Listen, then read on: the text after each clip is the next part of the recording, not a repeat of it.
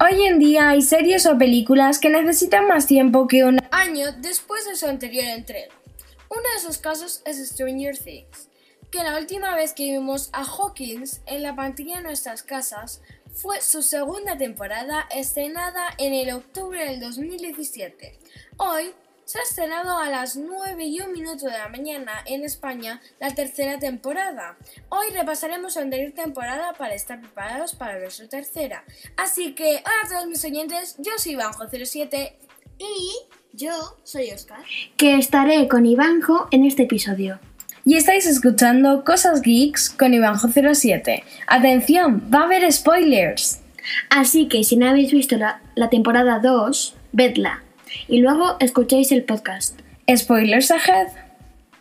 Bueno, eh, antes de empezar con el, con el resumen, eh, que hicimos como el episodio anterior, pero mejor esta vez, porque el anterior salió un poco raro. Os vamos a contar un poco de información sobre esa tercera temporada que va a salir. Entonces, bueno, va a ser ocho episodios. El primero se va a llamar Susi, ¿me recibes? El segundo, Ratas de centro comercial. El tercero, el caso de la socorrista desaparecida. El cuarto, la prueba de la sauna. El quinto, el origen. El sexto, el aniversario. El séptimo, la mordedura. Y por último, el octavo episodio, que se llama La batalla de Starcourt. Ahora sí que sí, empecemos con el resumen. A ver, en la primera entrega apareció Eleven, nuestra niña telequinésica, y salvó a todos del Demogorgon. Que en esta temporada sale, pero un montón más, y, y bautizados por Dustin, con el nombre de Moperros. Para empezar, nos enteramos de que el jefe Hopper, David Harbour, se ha hecho cargo de Once, la tienen retenida en su cabaña del bosque, para que nadie sepa dónde está. Y es que a Once la persigue toda la estatal y no quiere que vuelvan a experimentar con ella. Al final Nancy se queda con Steve, que ahora es menos malo, por así decirlo. Al avanzar la temporada, Nancy le manda a freír churros y Nancy y Jonathan se vuelven novios. Pero Will pese a que ha vuelto sano y salvo, está bastante chungo. Empieza a ver visiones, pero descubrimos que esas visiones son de verdad. Está viendo el Upside Down. De hecho, en Halloween, Will tiene visiones de que una tormenta terrorífica se cierne sobre Hawkins. Por su parte, los de la estatal ya no son tan malos y colaboran con Will. Lo chulo de verdad empieza cuando una especie de sombra se mete dentro de Will como una posesión. Y siempre le hace estar con una temperatura corporal fría, que hace que no le guste el calor. Uf, pobrecito, no me imagino estar en otoño sin mi ducha calentita. Como la sombra no le deja expresarse con palabras, el chiquillo se expresa con dibujos. Y eh, fue dibujándolos hasta que formó una especie de mapa. Que coincide con Hawkins y Hooper se va con su pala y llega a unos túneles subterráneos donde lo pasa muy mal. Y os preguntaréis, ¿qué ha pasado con Once?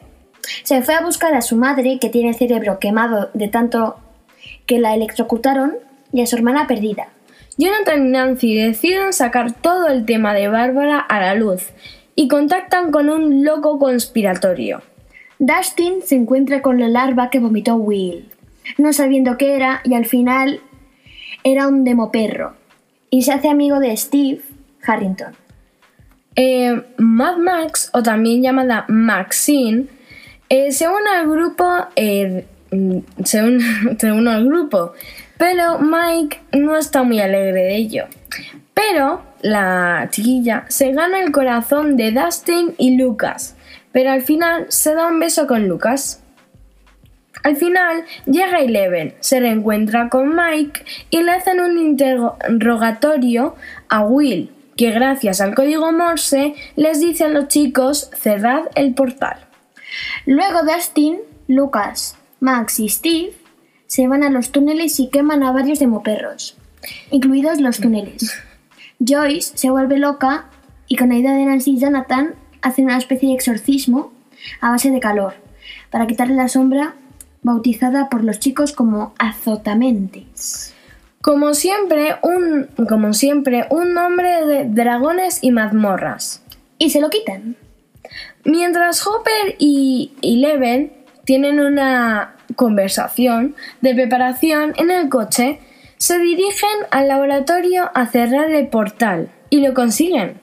Llega el baile de invierno y Lucas y Max se besan. Y Mike e Eleven también.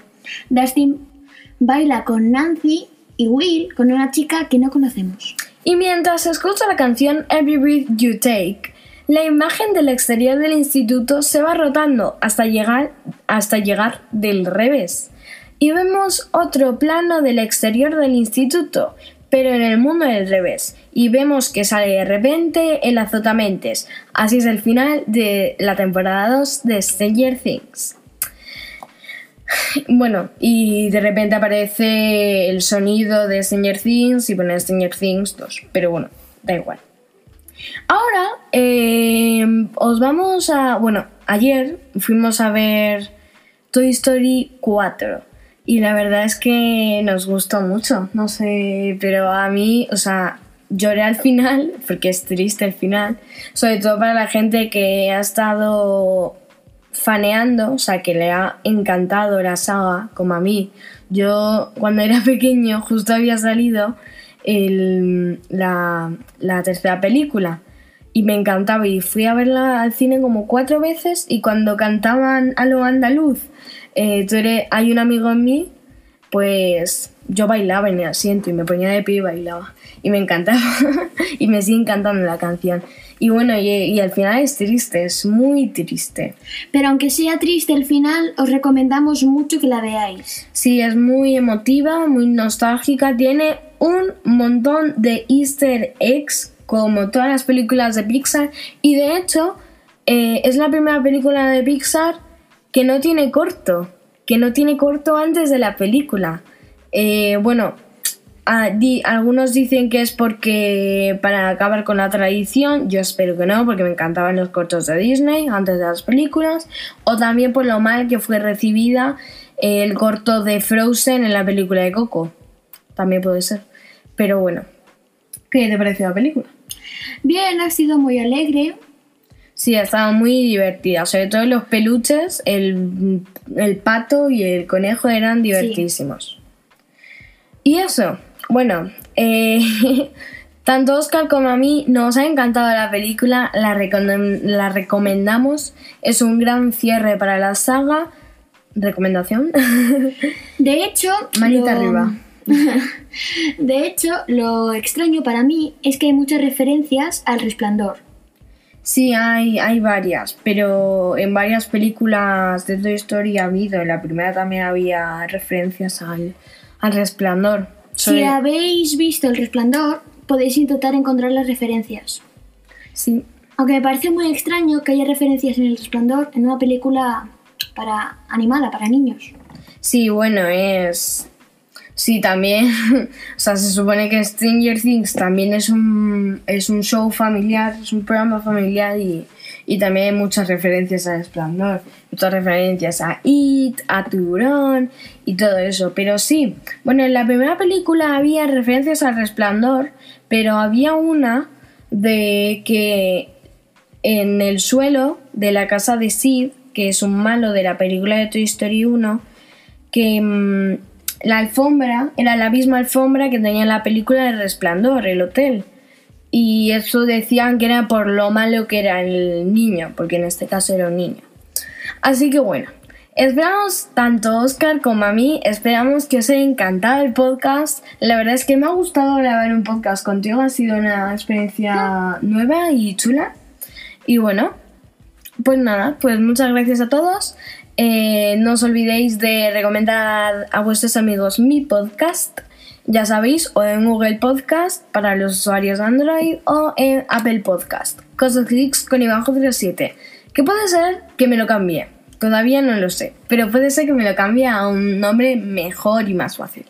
Pero bueno, eh, caso que muchas gracias por, por escucharme y nada, eh, esperamos tanto Oscar como yo que volvamos a hacer un podcast juntos juntos y que mm, nos volváis a escuchar, o bueno, o me volváis a escuchar.